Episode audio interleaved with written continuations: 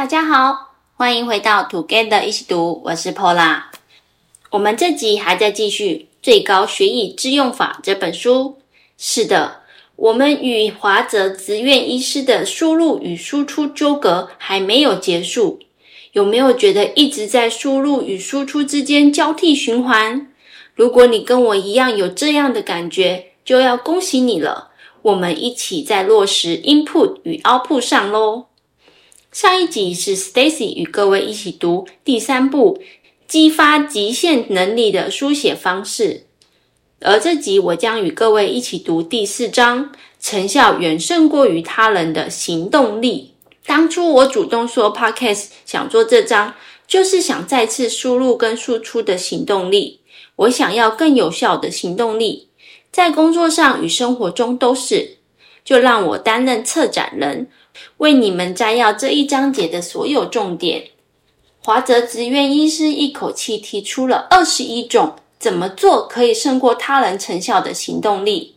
下面我将精华整理这二十一点，加以浓缩和摘要，主要是希望给你们都有概念，可以选择跟自己胃口比较相近的方式。首先是第一个，采取行动，将自我满足转换成自我成长。若想要在脑海里想东想西，但行为没有改变，真实世界就不会有任何变化。这样充其量只是叫做自我满足罢了。要比起昨天之前，自己的行动变得不一样，这才叫做自我成长。第二个，而自我成长这件事呢，需要持之以恒，做出成绩的终极成功法则。只要做到五个秘诀。你就能获得终极成功，那就是只要考虑今天要做的事，首先要把目标做细分，并用愉快的心情去实践，最后记录结果，并且达到目标就犒赏自己，偷偷小撇步。若想要达成稍微困难的目标，就先决定好自我犒赏的方法吧。第三点跟第四点都在说的是教人。这是自我成长最最最有效的超强输出法。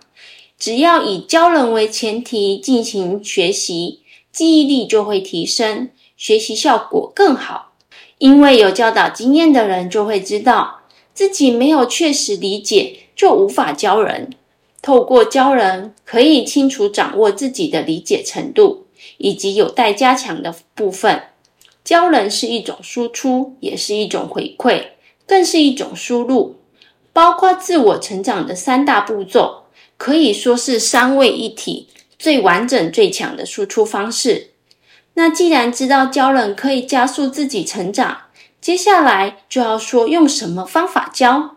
有一对一的方式，朋友之间互相教，教人自己擅长的领域，不擅长的部分就请对方教。所谓三人行，必有我师焉。进阶版就是参加读书会或研究会，与人轮流担任讲师。若身边没有适合的读书会或研究会，那就自己来主办吧。最后一个方式也是最高阶的，就是成为专业讲师，收取费用来教人。想象从收集想法、找资料、整理、撰写讲稿，这一路到真的走上台，讲给台下的听众。相信，当我们能做到如此时，我们就已经达到最强的自我成长了。第五项是专注。人的大脑无法同时做好几件事。近来的脑科科学研究证实，人的大脑无法进行多重任务处理。由于大脑需要不停地切换任务，因而承受更大的负荷，连而连带使得处理能力变得更差。因此，多重任务处理是万万不得的工作方式，专注在眼前单一任务做输出，可以说是最有效的输出方法。第六点跟第七点是自我挑战。所谓没有挑战就不会有成长，但要提醒不能鲁莽的挑战，这样只会有反效果。就像从来没有跑步习惯，突然说要挑战半马或全马，这样反而会落入危险区。难度应该慢慢增加，而不是一下子突然拉高。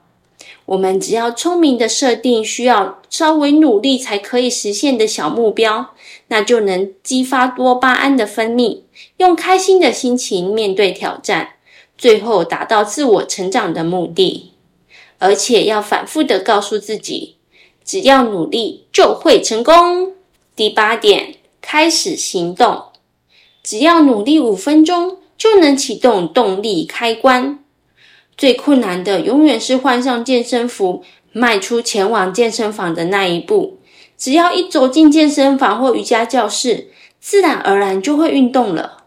有位精神科医师提出，劳动兴奋，只要一旦开始做事，心情就会越来越兴奋，渐渐产生动力。所以，先开始了再说吧。第九点，尝试。不尝试，永远只能保持现状。我非常相信这一点。如果你不满意现状而迟迟不做出行动改变，而只是每天抱怨重复的事情，那再过三年，你还是跟现在一样，或许更差，因为年龄上又老了三岁了。不要因为害怕失败或担心会比现在更差，就不尝试。所有的不顺利和出乎意料都不是失败。而是犯错，只要找出犯错的原因，思考对策，再继续挑战就行了。第十点，乐在其中，开心可以提升记忆力和动力。如果你开心，大脑就会猛踩油门；但如果痛苦，大脑则会踩住刹车。所以，无论做任何事，记得都要找出属于自己的快乐。第十一点，下决定。若跟我一样有选择困难症的，在这里提供一个理论跟方法。首先是第一步棋理论，在五秒内决定下一步棋，跟花三十分钟慢慢思考再决定下一步棋的结果，百分之八十六都是一致的。意思就是直觉下想到的判断，也就是第一次做出判断，精确度相当高。而方法就是抉择令自己兴奋的。不要去考虑利害关系。总结一句话：相信直觉，在五秒内选择让自己感到兴奋的决定。第十二点，透过语言表达，真实的面对自己，找一位信得过的好友或专业治疗师，坦诚自己的痛苦和难过，说出来可以达到疗愈的效果。若你真的不想对人倾诉，写在笔记本里也能获得排解哦。第十三点，完成。我们会为了要完成完美的作品，因此花更多的时间在输出上，或甚至永远无法完成。就拿写书举例，为了可以顺利的完成，作者会设立以三十分的品质就好为目标。最主要的是先完成，等到完成后再来改稿跟琢磨。这样经过一次又一次，就能达到自己理想的完美作品。第十四点，领导建议领导者应该提出愿景，而不是目标。而提到梦想跟理想时，大家更会追随。第十五点跟第十六点呢，则是笑跟哭。前面提到了许多输出的情报内容，事实上，除了情报。积极的输出自己的感情，也能得到许多的好处。若露出笑容，十秒内紧张就会获得缓解，心情变得愉悦开心。而另外一种情绪，哭，眼泪有排解压力的效果。有时我会好好的大哭一场，顿时会感到情绪获得出口。书中作者甚至提供了一张好哭电影清单。需要的听众可以 PM 我们，我们再偷偷传给你们哦。第十七点，控制愤怒。关于愤怒呢，如果发泄的太多，只会得到负面影响，例如人际关系会产生裂痕。怒气不是靠排解，只能巧妙地控制它。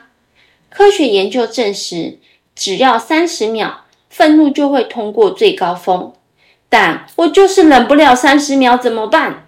作者提供了一个一分钟深呼吸法：吸气五秒钟，吐气十秒钟，再花五秒钟把所有肺部的空气全部吐出来，总共二十秒，三个循环就一分钟。口诀就是五十五。第十八点，睡觉。作者在这下了狠话，尽管你精确落实本书的全部内容，但如果睡眠不足，依旧得不到精确的效果。感觉就像打到最后一关的魔怪时，发现你前面的积分都失效了。所以可见，睡眠非常重要。如何界定睡眠不足？只要睡眠未满六个小时，都归类于睡眠不足。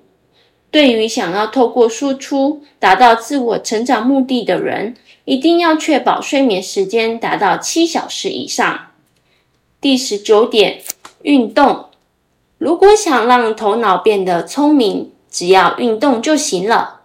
以运动量来说，一次一个小时，一周两次以上的有氧运动，就能达到非常好的大脑活化作用。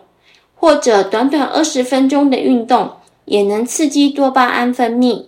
运动后，专注力、记忆力、学习能力跟动力都会大大的提升。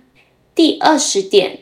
危机管理，我在这里学到了一个新名词，那就是海因里奇法则。统计所有意外数据，发现了一个一比二十九比三百的比例。意思是，如果发生一件重伤以上的灾难，背后就会伴随着二十九件轻伤灾害，以及高达三百件没有伤害的激进措施。激进措施。激是横击的激，进是远近的近，错是错误的错，失是失误的失。激进措施代表原本可能导致意外、伤害或疾病的事件跟情况，但并未真正发生。当三百件激进措施产生时，我们需要把握状况，分析原因，采取对策。只要彻底分析，我们才能杜绝那一件最大的灾难。最后一点，时间管理，善用一天十五分钟的空档时间。忙碌一整天后，让自己的大脑空下十分钟，好好休息。以上就是二十一种方法，而所有方式中，想特别谈我落实的两个最有感的输出，那就是专注及运动。对于专注，尤其当自己有好多事情累积起来时，就想让自己执行多重任务处理，自我感觉良好的觉得可以同时完成好多件事，省下时间，但其实并不难，但心里又会很焦虑，无法专注于当下单一任务，那该怎么办呢？我就会拿出我的小本本，把该做的跟想做的事情都写下来。并在前面画上框框。完成 pending list 后，我还会在每一点后面写上优先顺序的数字，然后完成一项就在框框中打勾。这个方法可以让我减少焦虑，并专注于完成一件又一件的事情。另外一个运动，我尽量将运动安排在早上，一大早跑完五公里，就觉得今天一开始就达到了运动目标。并且活力满满的去上班，有信心可以克服工作上遇到的难题。希望听完本集后，你也可以挑选至少两项确实落实，大大提升输出效果。下一集将由艾琳总结这本书，告诉你们提升输出力的七大训练。记得跟我们一起读到最后一章节，完整的将输入与输出两部曲 KOO。最后，如果喜欢我们的节目，也请给我们五星好评，并且推荐给你身边也喜欢阅读的朋友。也欢迎留言写下你对这集的想法与意见。祝大家有一个愉快美好的一天！Together 一起读，与你下次见。